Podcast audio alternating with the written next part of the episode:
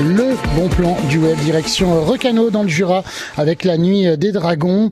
Elle est avec nous ce matin, elle est animatrice du site Natura 2000 Bresse Jurassienne. Bonjour Diane Robac. Bonjour à vous. Alors, organisé donc par le CPIE, donc c'est le Centre permanent d'initiative pour l'environnement euh, Brest du Jura. C'est rendez-vous donc mercredi prochain, le 3 novembre à 18h. On va aller faire euh, le comptage donc justement de salamandres. C'est un programme donc de science participative. Pourquoi la création de cet événement euh, Un dragon dans mon jardin?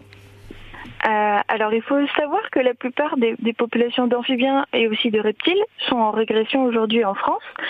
On estime qu'une espèce sur cinq d'amphibiens, euh, mais pareil pour les reptiles, euh, est actuellement en train de disparaître. Et donc le programme Un, dragon dans mon jardin, qui comme vous l'avez dit est un programme de sciences participatives, a deux buts principaux. le premier, c'est d'améliorer la connaissance des populations de reptiles et d'amphibiens pour que les scientifiques puissent affiner les tendances d'évolution des populations et ainsi pouvoir mettre en place des actions de conservation. Le deuxième but, c'est de permettre à tous de s'impliquer que ce soit dans le cadre d'une animation organisée ou alors seul chez soi, et ainsi de sensibiliser un maximum de personnes euh, au sort de ces petites bêtes bien sympathiques. Qu'est-ce qu'on va faire justement durant ces 1h30 là de rendez-vous? Alors l'intervention de, mercredi soir à Récano, ça s'inscrit dans le cadre de la Nuit des Dragons. C'est le comptage national de salamandres.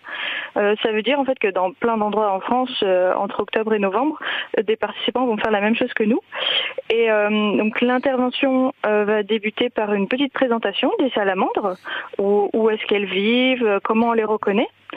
Et ensuite, on expliquera le protocole que l'on va mettre en place avant de débuter le comptage en lui-même. Donc le oui.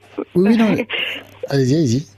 Et euh, en fait, le, but du comptage, enfin le comptage, comment ça se passe, c'est qu'on a choisi, on a déterminé un transect que l'on va parcourir pendant euh, une demi-heure.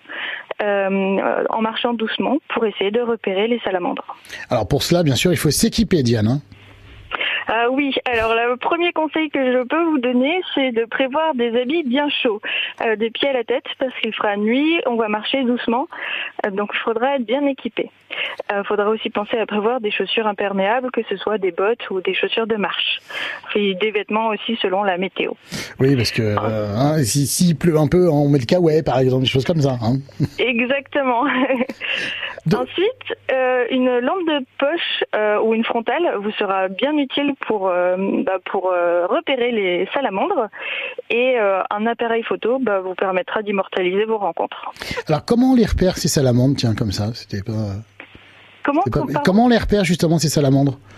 Comment on les repère? Alors en marchant doucement, en balayant avec euh, le faisceau lumineux euh, vraiment euh, de gauche à droite sous, nos pieds, parce qu'elles peuvent se cacher sous des feuilles mortes, sous des pierres. donc il faut être très minutieux dans notre recherche. Et ce qui est assez pratique, c'est que les salamandres ont la peau un peu luisante. Donc les salamandres sont des petites bêtes jaunes et noires, et avec comme la peau est un peu luisante et l'éclat de lumière permet un peu de les repérer. Reflète un, un peu. En tout cas, pour euh, participer donc euh, au comptage de salamandres, on s'inscrit par mail. Hein, c'est contact cpie-brest-jura.org. Merci Diane. Merci à vous. Voilà, dans un instant, on a envie de donner un, un coup de jeune au fauteuil, par exemple, de vos